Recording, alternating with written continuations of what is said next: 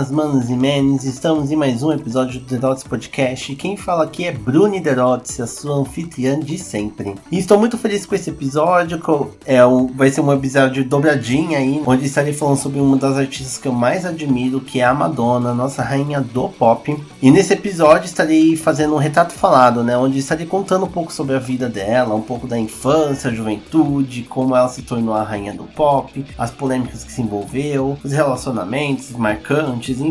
É, mas é importante também dizer que, como a vida da Madonna é uma coisa muito grande, muito complexa, né? Ela tem mais de 40 anos de carreira, mais de 60 anos de idade, ela ainda tá aí contando a sua história. Então eu não peguei todos os detalhes da vida dela, né? Porque senão isso demandaria muito tempo e, e, daria também de episódio, né? Tanto tempo de, de pesquisa e tempo de episódio, né? Que ficaria muito longo. Então eu peguei alguns aspectos da vida dela. Não é uma biografia completa sobre a vida da Madonna, né? E para quem não tá sabendo, é, além desse episódio do Retrato Falado, o próximo da próxima semana, que é o Inário, estaremos falando sobre a discografia da Madonna. Então esse episódio também eu não estarei falando sobre os álbuns em si, né? Porque os álbuns estarei falando no outro episódio junto com a Roma. Esse episódio é mais sobre a vida da Madonna em si. Enfim, gente, antes da gente começar a falar sobre a vida da rainha do pop, vocês precisam ouvir os recadinhos. Então, bora lá.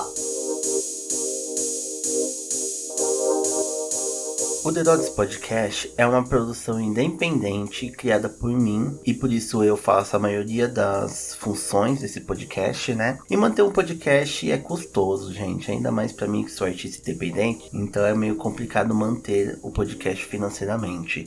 E por isso você pode estar ajudando com alguma ajudinha financeira. Com o valor de um cafezinho, você pode estar ajudando a esse projeto se manter. Existem duas formas de ajudar financeiramente. A primeira é pela plataforma do Apoia-se, onde tem um financiamento coletivo mensal, onde você pode estar ajudando com alguns valores entre 5, 10, 20, 30 reais por mês para manter esse podcast. E por lá você pode estar pagando por cartão de crédito ou boleto bancário, além de receber algumas recompensas. Então, se você tem interesse, encontre o link aqui nas informações desse episódio que vai te dar acesso direto para o perfil do Apoia-se do The Dots Podcast. A segunda forma é por Pix. Nas informações também temos o e-mail do The Dots Podcast, que é thedotspodcast.gmail.com e por lá você pode estar mandando o valor de um Pix de qualquer valor que você possa estar ajudando. E esses valores vão ser usados para impulsionar né, nas redes sociais, para pagar a equipe. Por enquanto é só eu, mas o intuito é ter uma equipe maior para poder melhorar a qualidade do podcast e também pagar os equipamentos, como por exemplo o microfone que eu comprei e ainda estou pagando. Se você não pode ajudar financeiramente, você pode estar ajudando divulgando esse podcast nas redes sociais, tanto os episódios quanto o podcast em si, e envia para os amigos aí, para a família, para quem possa curtir o, o conteúdo desse podcast. Enfim, gente, esses são os recadinhos e agora fica com o episódio de hoje.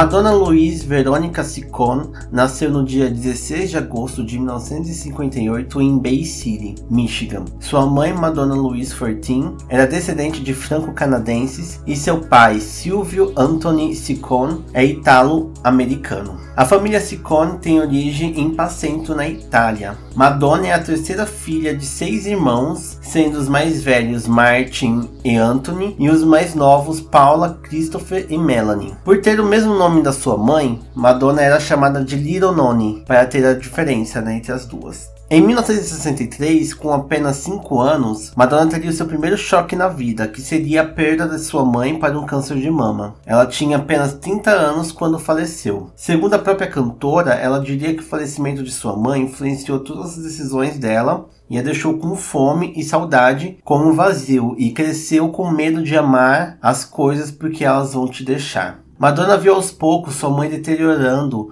por conta da doença e disse que não entendeu a morte dela por ser tão pequena né, na época. Desde então, os irmãos Cincones começaram a cuidar de si mesmos e da casa e era contra ver alguém ocupando o lugar da sua mãe. Madonna começou a conviver mais na casa da sua avó à procura de uma figura materna e ela também tinha medo de perder seu pai, por isso não conseguia dormir a menos que estivesse perto dele. Dois anos após o falecimento da sua mãe, Tony, pai de Madonna, casou com a governanta da casa Joan Gustafsson, com quem teve mais dois filhos chamados Jennifer e Mario Sicon. Esse novo relacionamento balanceou a relação da Madonna com o pai durante décadas e com isso ela foi se tornando uma jovem mais rebelde na juventude. Apesar disso, ela sempre tirou notas boas. A mesma diria numa entrevista à Variety Fair que era uma garota solitária que estava procurando por algo, que ela procurava ser boa em alguma coisa. Ela não depilava as axilas e não usava maquiagem como as outras meninas, mas estudava e tirava boas notas. Durante o período que estudou na Rochester Adams High School, Madonna participou da equipe de líderes de torcida e era uma aluna modelo. Durante esse tempo, Madonna convenceu seu pai a permitir que ela fosse às aulas de balé e foi persuadida por seu professor, Christopher Flynn, a seguir a carreira no mundo da dança. Na formatura do ensino médio, Madonna ganhou uma bolsa para cursar dança na Universidade de Michigan. Em 1978, Madonna abandona a universidade e se muda para Nova York. E aqui aparece aquele famoso bordão que a Madonna sempre usa, na qual ela diz que ela foi para Nova York com 35 dólares no bolso e um sonho, né? Dizendo que foi a coisa mais corajosa que ela fez na vida. E foi nessa grande metrópole que Madonna começou a alçar até a sua grandiosa fama.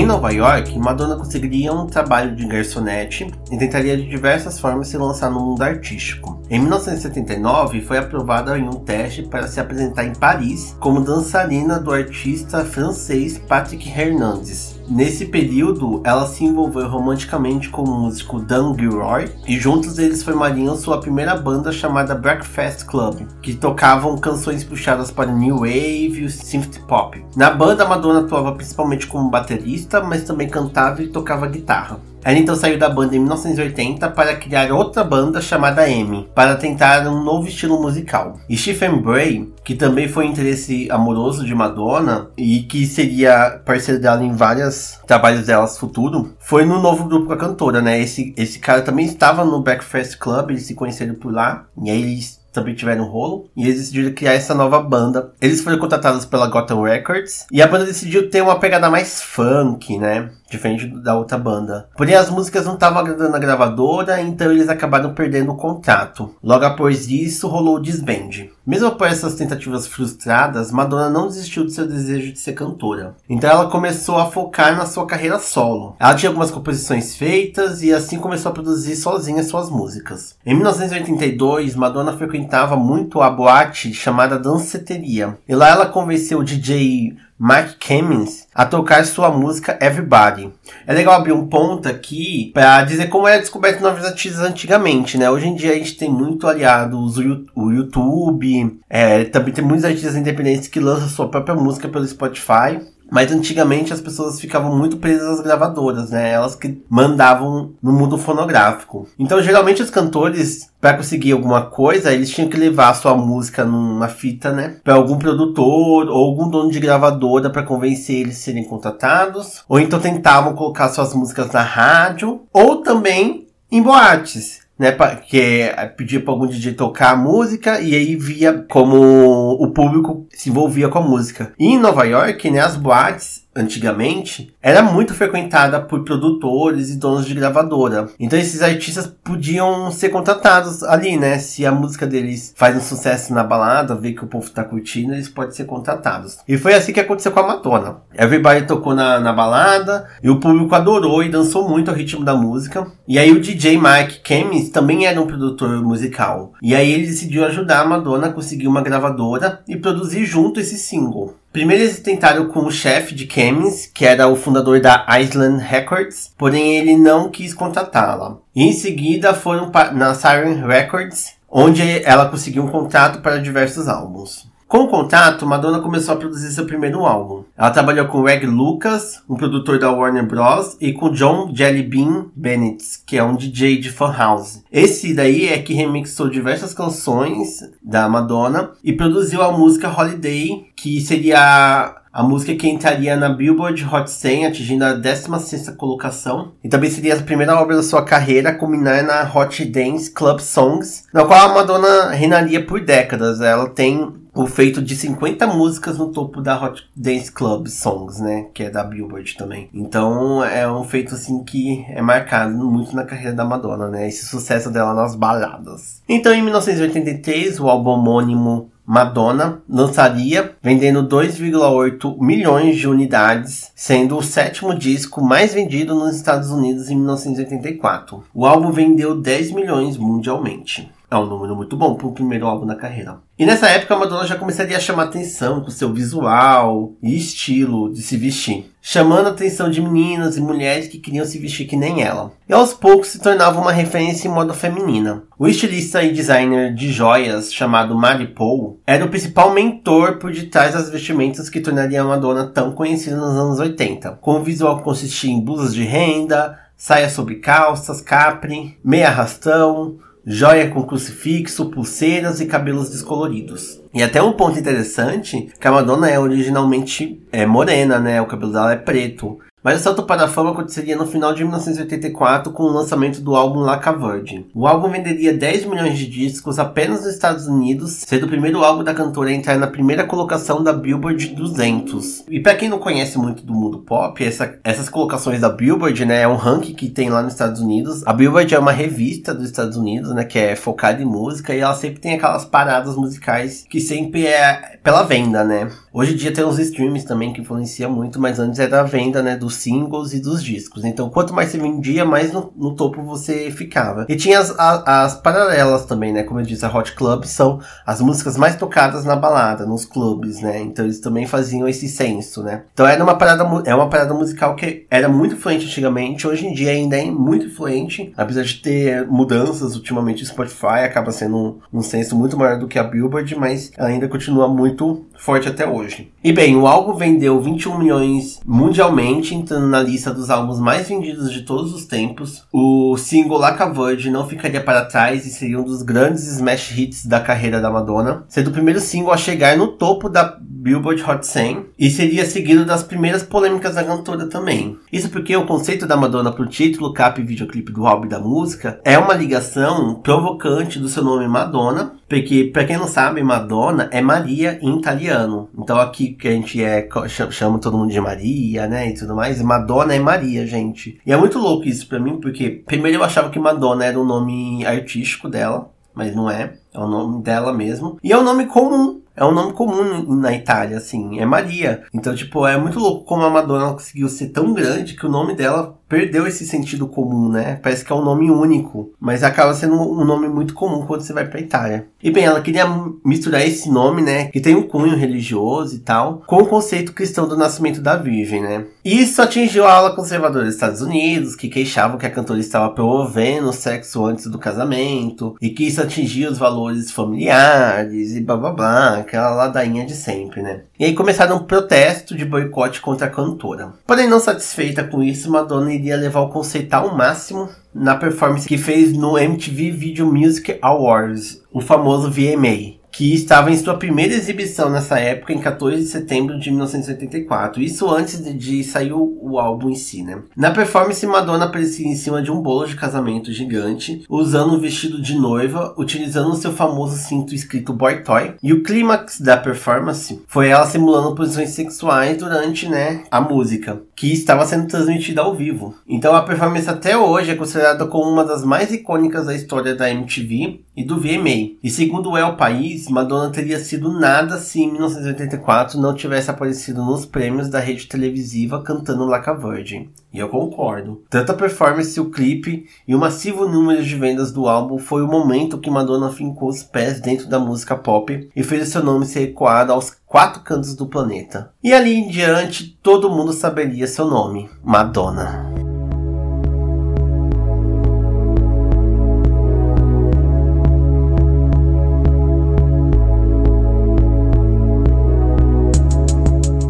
Ainda na era Laca Virgin, pra vocês verem como essa era foi tumultuadíssima, é, durante a gravação de Material Girl, que aconteceu em janeiro de 1985, Madonna conheceu Champagne, O ator estava nos bastidores do videoclipe por conta da sua assistente, Megan Lee Ox, que estava trabalhando nas gravações do clipe da cantora. Os dois se encantaram um pelo outro e começaram a sair. A química foi tão forte que cerca de seis meses após o primeiro encontro, os dois estavam se casando. Madonna e Champagne se casaram em 16 de agosto de 1985, no aniversário de 27 anos da cantora. A cerimônia aconteceu numa mansão no penhasco em Malibu, Califórnia. Entre os convidados estavam Rosanna Arquette, Tom Cruise, Andy Warhol, Cher, Carrie Fisher, Diane Keaton, David Letterman, Christopher Walken e Steve Rubel. Só, né, as pessoas mais famosas da época. Como Madonna ascendia na música e Champagne ascendia no cinema, logo os dois se tornaram os queridinhos dos tabloides tendo o relacionamento deles acompanhado pela grande mídia. O primeiro aparecimento dos dois dentro de um projeto foi o filme Surpresa de Xangai, de 1986, onde Madonna e Champagne faziam os personagens principais. O filme foi um fracasso de crítica e público, sendo até indicado ao Framboesa de Ouro em várias categorias, e Madonna ganhou o prêmio de pior atriz.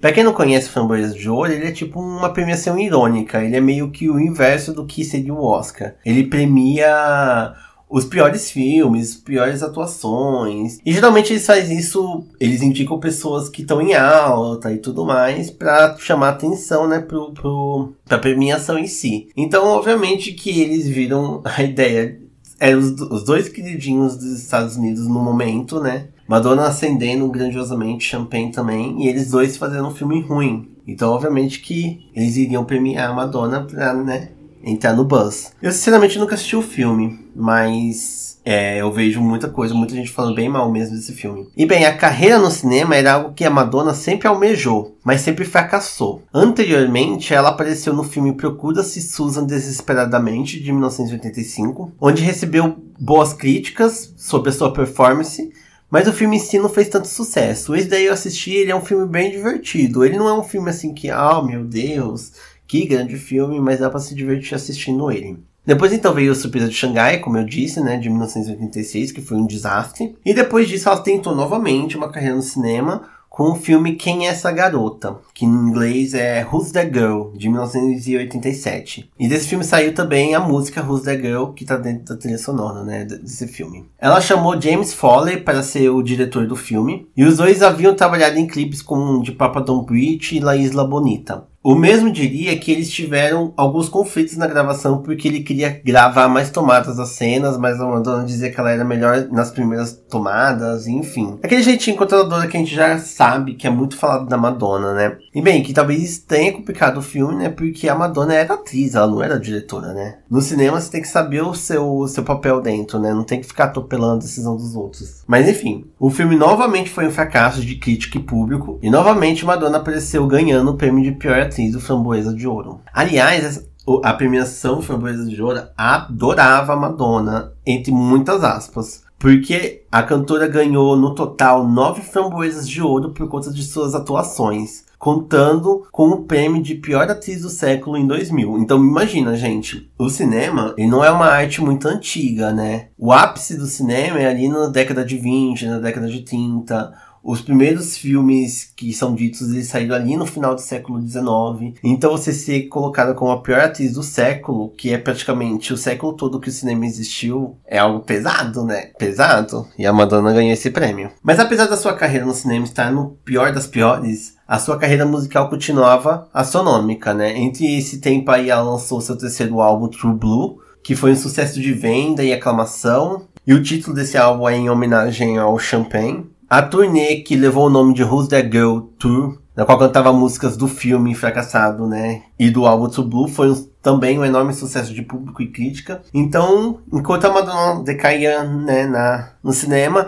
pelo menos a sua carreira musical continuava a subir cada vez mais. Mas existia outra coisa na vida da Madonna que estava fracassando, e era o seu casamento. Nos tabloides, era comum ver diversas manchetes falando sobre constantes brigas entre a cantora e o Champagne, principalmente por conta de ataques de ciúmes do ator. Um dos casos mais graves foi quando Champagne atacou o compositor David Walensky, porque ele achava que ele estava tentando beijar a Madonna numa boate. Nos tabloides também surgia diversos boatos que Chan era agressivo com Madonna e que havia batido na cantora. Segundo alguns tabloides em 1987, Sean teria batido em Madonna com um taco de beisebol e por isso teria sido preso. E isso é uma sombra que persegue o ator até os dias atuais. Sempre tem alguém revivendo essa história, contando isso e tudo mais. Até teve recentemente que o. Não tão recentemente, na verdade. Acho que foi lá em 2015, alguma coisa assim. Que o Sean é, processou um, um cara. Eu não lembro quem era o cara. Eu sei que ele, ele fez uma entrevista e citou homens agressivos da história para falar do personagem lá, que eu acho que era Jim Parry, né, da série Parry. E aí ele citou o Champagne, né, e essa, esse, momento que teve com a Madonna. E aí o cara foi lá e processou ele. E nesse meio aí, em 2015, a Madonna, ela acabou é, falando sobre isso numa entrevista em 2015, onde ela afirma que os boatos que Sean batia nela, e principalmente o caso do taco de beisebol, não passava de notícias indignantes, maliciosas e falsas. Apesar de o caso de agressão não ser comprovado, era real que o casamento dos dois estava ruindo, tanto que em dezembro de 1987 Madonna pediu o divórcio, mas depois acabou mudando de ideia. Em 1989, o casamento continuava insustentável e aí Madonna pediu o divórcio novamente em janeiro daquele ano, e assim foi, né? Se divorciaram. Apesar disso, Madonna em diversos momentos diria que Sean foi o amor da sua vida. Ela diria isso nos anos 90 e até na última década, quando os dois estiveram juntos num leilão beneficente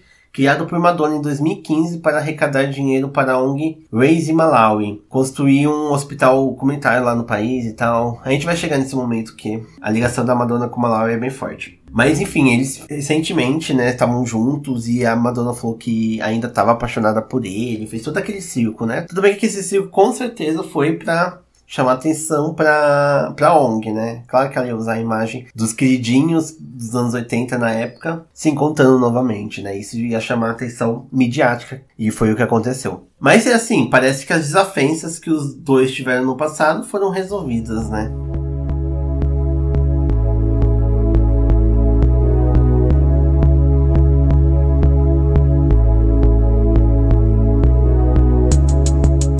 Bem, no final dos anos 80, Madonna estava com alguns distúrbios fortes por conta do fracasso na carreira como atriz, o término de seu casamento, também a pressão, né, por ser agora uma grande artista que tinha pressões midiáticas de todos os cantos também, e por estar completando 30 anos. Essa idade foi quando a sua mãe, né, faleceu de câncer de mama, então é, uma, é um momento assim que a Madonna ficou muito impactada, né, porque é isso, a mãe dela morreu muito nova e agora ela tava fazendo essa idade, meio que percebeu assim, né, essa visão, claro que diferente do que a sua mãe teve, né? Porque a mãe dela não era tão famosa quanto ela estava sendo na época, mas isso impactou muito ela, né? E aí ela botou tudo isso no próximo álbum dela, seria o Like a Prayer, que foi lançado em 1989. O álbum e a música, né, também chamada Like a Prayer, se tornou uma grande polêmica, porque o clipe da música tem ela dançando entre cruzes, pegando fogo e beijando Jesus negro. E tudo isso tem relação também com a, descrença que ela estava tendo na época com a religião, né?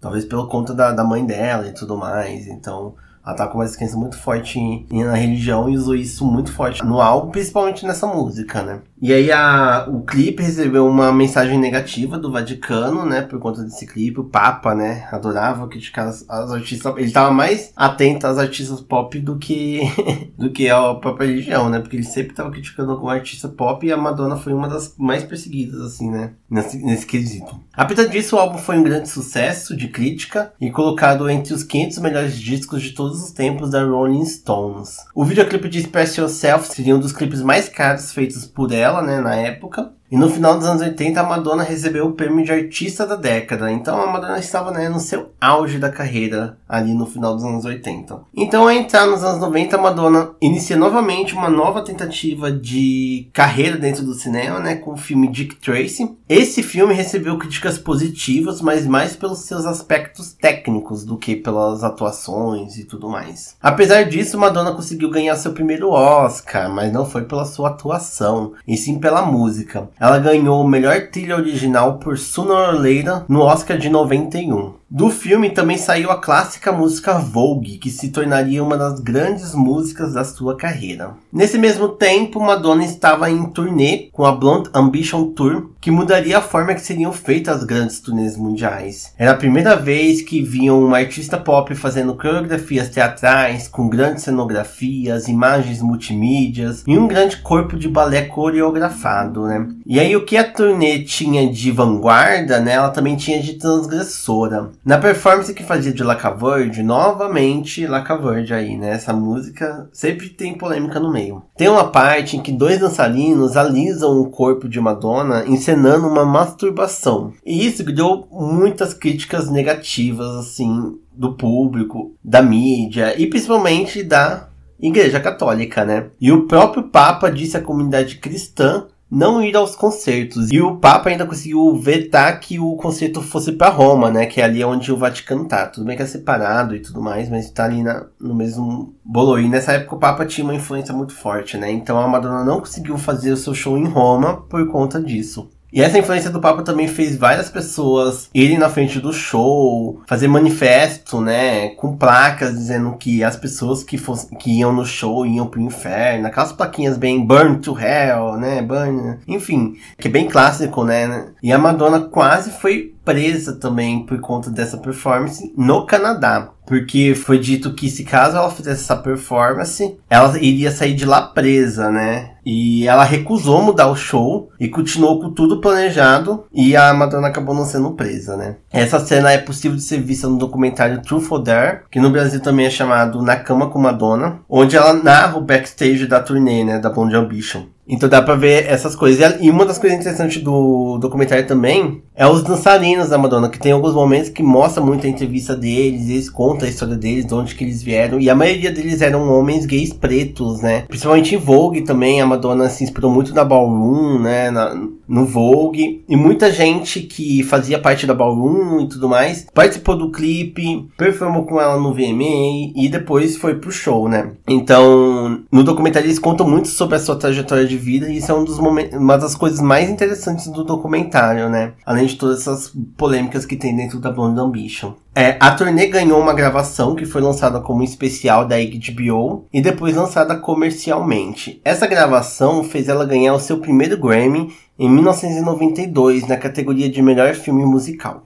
E também no ano de 1992, Madonna lançaria o álbum Erótica, um álbum conceito que fala sobre sexo e romance. Porém, o que chamou a atenção mesmo na época não foi o álbum em si, foi o livro que a Madonna lançou junto com o disco, é, chamado Sex, que é um livro de fotografias tiradas por Steven Mason e foi um escândalo, pois as fotos do livro mostravam a Madonna completamente nua, em posições eróticas e sexuais, numa vibe fetichista, BDSM, e teve várias participações de rappers famosos na época, né, como Big Daddy Kane, Vanilla Ice e a modelo Naomi Campbell que também estavam em cenas eróticas. E aí o livro recebeu muitas críticas negativas da mídia, das conservadoras e de feministas radicais anti-pornografia. Ainda assim, ela foi muito exaltada pela comunidade LGBTQIA+, principalmente por, pelas lésbicas, porque tem muitas cenas da Madonna beijando outras mulheres. Gente, esse livro é uma putaria total, sinceramente. Se vocês... Dá pra achar aí na, na internet imagens. Acredito que muita gente já deve ter visto, porque hora ou outra esses, esses, essas essas fotos aparecem nas redes sociais. E é babado, gente, é babado. A Madonna chegou até a ser colocada como embaixadora cultural do BDSM pelos praticantes do BDSM na época, né? Então, tipo, esse livro é babado, gente, mas o álbum também é maravilhoso, assim. É bem triste ver que o álbum perdeu, né, a atenção, né, por conta da polêmica, mas é isso, né, acontece quando você quer causa, né.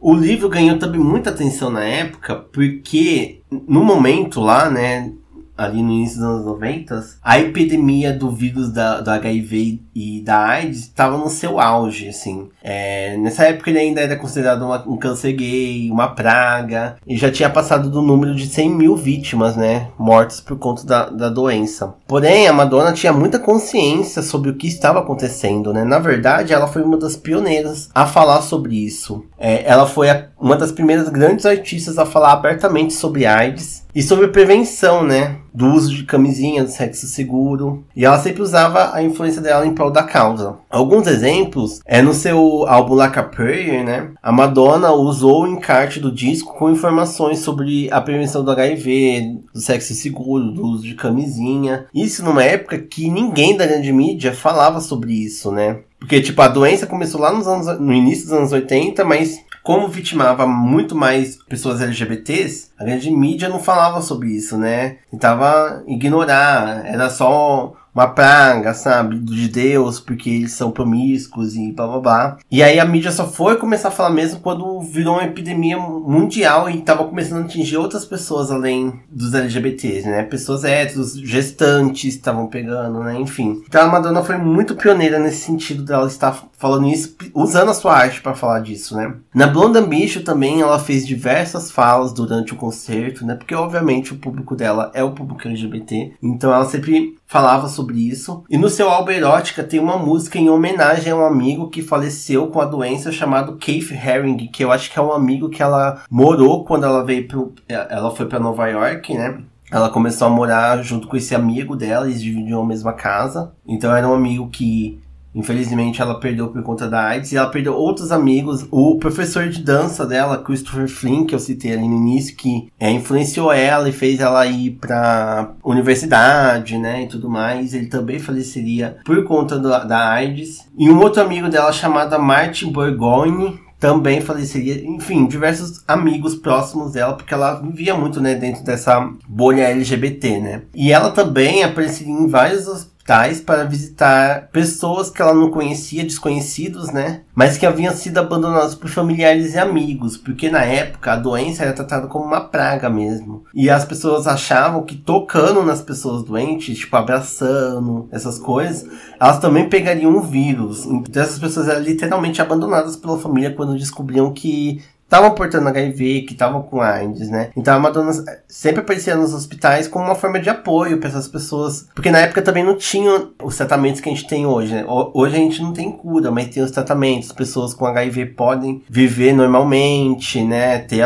uma vida normal e tudo mais. Mas na época as pessoas estavam morrendo porque não tinha nada que impedisse isso, não tinha nenhuma tecnologia que impedisse isso. Então as pessoas estavam morrendo a roda nos hospitais e a Madonna foi uma das que participou muito disso dos hospitais com um apoio, né? Porque era tipo quase um tratado de morte, as pessoas sabiam que iam morrer, sabe? Então é, elas não queriam morrer sozinhas, né? Abandonadas, solitárias. Então foi um, um, uma coisa muito forte assim, da Madonna ter feito isso. E por isso a Madonna se tornou uma grande porta-voz né, pela causa da prevenção e por provocar entidades a estudar a doença para que essas mortes fossem evitadas. E isso seria até hoje, né, com as ONGs que ela fez lá no Malawi, que é um dos países que também tem muitas taxas de transmissão do HIV ainda hoje, né? E aí a Madonna, ela também fala muito sobre isso é, lá na ONG, né, que ela faz para ajudar essas pessoas, crianças, né, que perdem os familiares por conta da doença, enfim. A Madonna até hoje é uma das maiores porta-vozes sobre essa questão.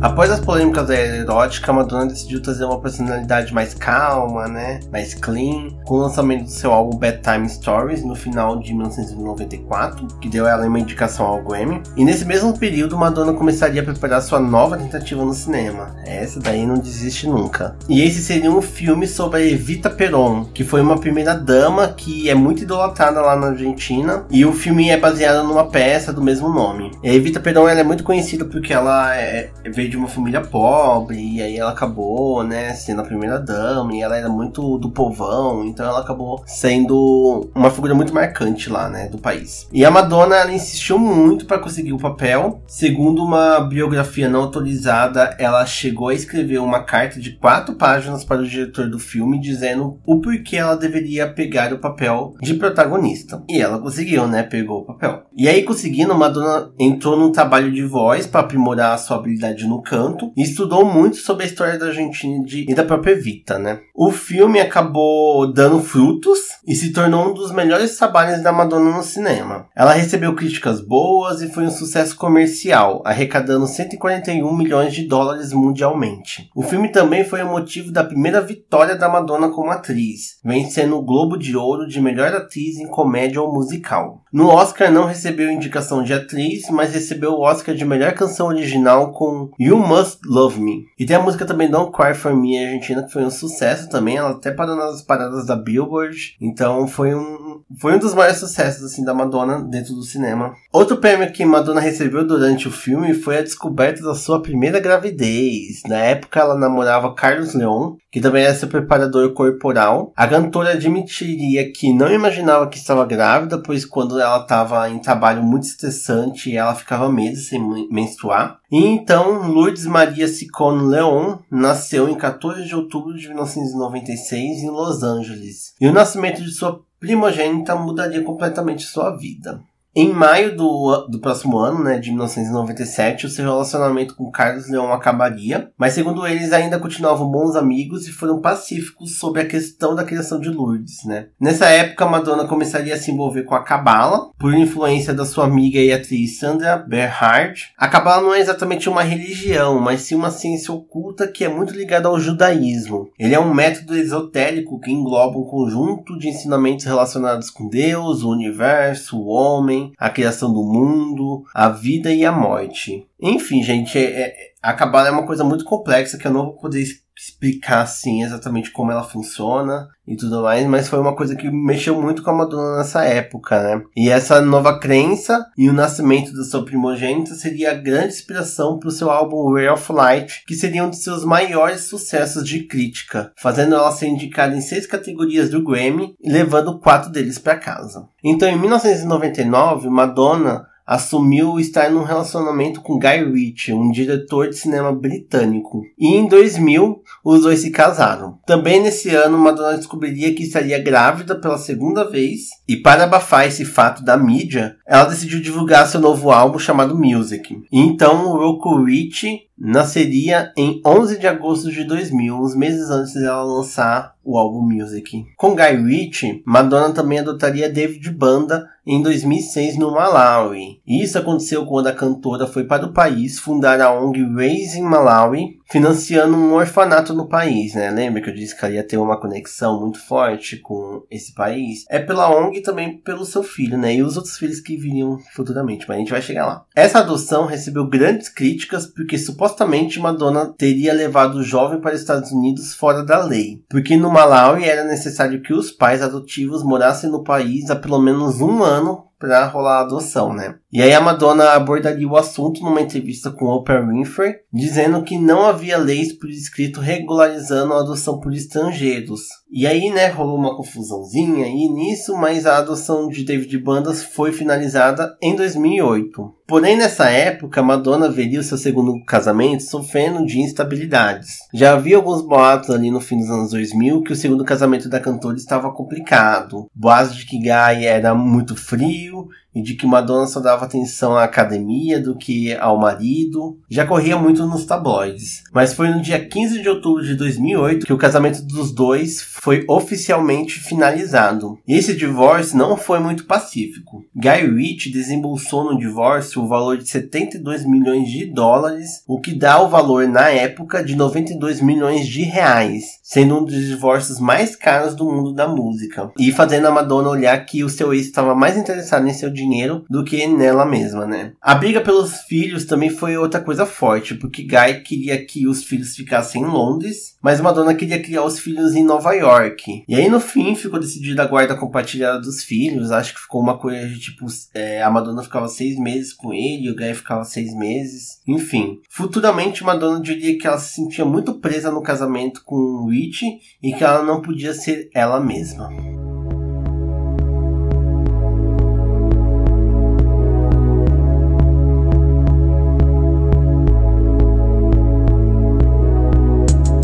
Após o divórcio, Madonna se envolveria em diversos relacionamentos, principalmente com homens mais jovens. Um que ganhou grande destaque, principalmente no Brasil, foi o seu relacionamento com o modelo brasileiro Jesus Luiz. Os dois se conheceram no fim de 2008, quando a cantora estava no país com a sua turnê Sticking Street Tour. Eles fizeram um ensaio para a revista W e desde então se relacionaram. E foi um relacionamento bem midiático na época, né? O Brasil inteiro tava loucura com o relacionamento. A Madonna foi vista várias vezes aqui no Brasil, ela conheceu os pais do Jesus Luz, então ela tava tendo uma relação muito grande aqui com o Brasil por conta desse relacionamento dele, né? Também após o divórcio, Madonna adotaria uma segunda criança do Malawi. Dessa vez foi uma batalha mais difícil porque a Madonna estava no processo de divórcio e disseram que a criança estaria melhor no orfanato do que com ela, né? Apesar disso, Madonna continuou e conseguiu ganhar o processo de adoção Dessa forma, Mercy James, que estava no orfanato por conta da morte de sua mãe e estava doente com pneumonia, se tornou mais uma das crias da cantora. Focando né, nas crianças dela, Madonna adotaria mais duas crianças, as gêmeas Esther e Esther,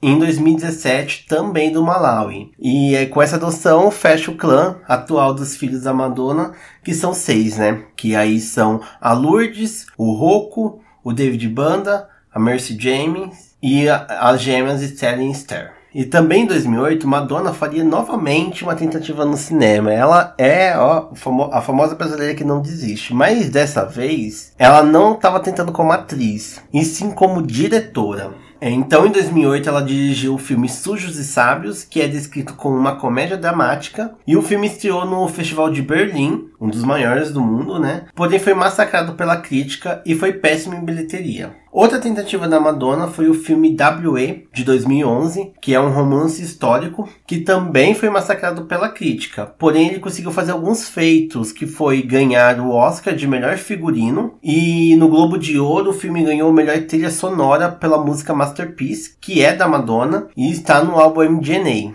E então, na década de 2010, Madonna focaria também na sua carreira, né? Ela lançaria mais três álbuns, que é o MDNA, o Rebel Heart e o recente que ela lançou foi o Madame X. Mas ela acabou se, se focando muito mais na sua família, né? Que acabou sendo um dos pilares dela. E em relação aos seus filhos, a Madonna teve muita dificuldade com o Rocco, que aos poucos ele se tornava um filho problema. Isso talvez pela relação conflituosa dos pais, que ficavam jogando a culpa no outro pelo comportamento do filho, né? E um dos ápices dessa briga foi na época que a Madonna estava na turnê do, do Rebel Horror, em 2015. E o Roku tava acompanhando ela, né? Durante as turnês. E um dos dias da, da turnê que, eu, que tava na Europa, eu acredito, o Roku fugiria do hotel onde ela estava ficando e iria passar o Natal daquele ano com o pai. Mas ele não avisou pra mãe que ele tava indo, sabe? Ele só fugiu. E aí, essa relação entre o filho e a Madonna estamparia várias manchetes. Teve um tempo que o Rocco não, falava mais com a mãe, foi morar com o pai. Enfim, teve um, uma, uma, manchete também que o Rocco foi preso com maconha.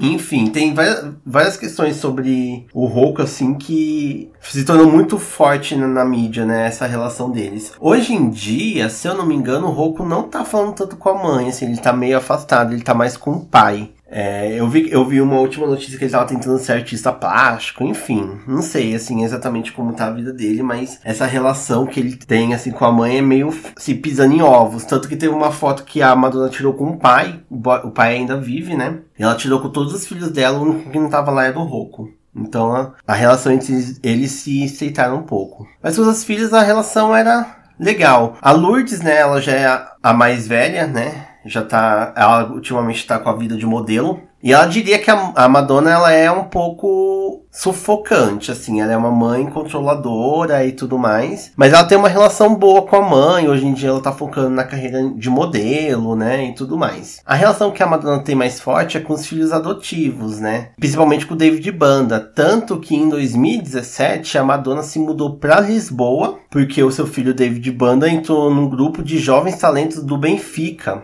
Então ela foi morar lá em Portugal por um bom tempo. Tanto que essas vivências lá no país inspirou ela pro seu recente Madame X, que introduz muitos ritmos de Portugal. Ela canta em português em algumas músicas. Tem a participação da Anitta também no, no álbum. E nessa época que a Madonna estava em Portugal, saiu vários vídeos dos filhos da Madonna ouvindo funk. E aí é, viralizou, né? E tudo mais. Então é, a Madonna teve essa, essa vivência né, em Portugal por conta do filho. E o David Banda hoje em dia, ele tem 16 anos, mas ele tá se mostrando um filho assim, bem da moda, assim. Ele apareceu com uns looks assim, bem bafo, parece ser uma bicha, eu amo. Então chegamos nos dias atuais, né? Em 2021, Madonna voltaria a morar em Nova York, cidade onde tudo começou na vida dela. E no momento atual, ela tá trabalhando numa grande aventura cinematográfica novamente. E dessa vez tá sendo bem ousado, porque que ela tá dirigindo a sua autobiografia, na verdade a sua cinebiografia, né? Um filme sobre Madonna feita por Madonna. E segundo a cantora, sua cinebiografia vai seguir sua carreira musical, pois foi a música que salvou a sua vida. Parece que vai ser ali pelo início da carreira dela, então acho que vai pegar ali pelos anos 80, anos 90, não se sabe muito ainda que partes da vida da Madonna vai ser contada. Só se sabe que ela tá trabalhando no roteiro com a Diabo Code, que ganhou o Oscar de melhor roteiro pelo filme Juno. Ela também tem no, no catálogo Garoto Exemplar, né? Que é um filme maravilhoso. Teve o Tully também, que é muito bom. É um filme recente. Enfim, ela é uma roteirista bem, bem conhecida, né? E oscarizada. Então vamos ver, né? O que, vai dar nisso. Até o momento foi confirmado que Julia Garner, que é conhecida pelos seus papéis em Ozark e Inventando Ana, foi confirmada como a intérprete da cantora. Mas por enquanto ficou muito boato, assim. Mas parece que tá sendo confirmado mesmo que vai ser a Julia Garner. Mas eu não sei se a Madonna falou alguma coisa ainda oficializando, mas tenho quase certeza de que é ela. E bem, o filme não tem nenhuma confirmação de lançamento, momento, nem está ainda no seu processo de gravação, então não se sabe muito bem quando ele vai sair. Eu acredito que esse ano não saia. Talvez 2023, 2024 ele aconteça, mas é uma das coisas que eu tô bem interessado assim. Eu acho que vai ser uma das coisas mais ousadas, porque uma das coisas que a Madonna soube muito bem trabalhar foi a sua carreira musical. E ela fazer um filme sobre ela, eu acho que tem muito potencial de sair algo bom. E é ousado, né? Porque a Madonna nunca autorizou nada dela de biografia. Ela disse que já teve, já recebeu várias propostas de pessoas que queriam fazer um filme sobre a vida dela e ela recusou, porque geralmente eram homens que queriam fazer a história dela e ela não queria que um homem é, fizesse a, a história dela. Enfim. E aí ela resolveu dirigir o próprio filme. Então vamos ver no que, que isso vai sair, né? E bem, gente, como indicação, já tem muita coisa que eu já citei aí no episódio. Existem algumas biografias não autorizadas lançadas pela Madonna. Eu não cheguei a ler nenhum. Eu estava interessado em ler um, mas eu acabei não lendo, enfim, falta de tempo também para ler a biografia. E como são biografias que não são oficiais, né, a Madonna não autorizou, né, eu, são biografias que eu fico meio assim de, de ler. Mas se vocês tiverem interesse, tem vários aí que se você jogar Madonna biografia, tem vários. Tem até um recente que é Madonna 60 anos, que, enfim, é um dos mais recentes que saiu. Mas eu indico também o documentário, que no Brasil é Na Cama com Madonna, que fala sobre a turnê Blonde Ambition e tem o, os dançarinos que conta sobre sua vida. É um documentário muito bom. Indico também vocês assistirem a turnê da Blonde Ambition, para quem não assistiu. Ela tem disponível com qualidade maravilhosa no YouTube, então vocês podem estar assistindo por lá. E bem, pessoal, é isso. Espero que vocês tenham gostado desse episódio. Se gostou, escute o próximo episódio na próxima sexta-feira, onde estaremos falando sobre os álbuns da Madonna. E é isso. Vejo vocês no próximo episódio do The Dots Podcast. Até mais.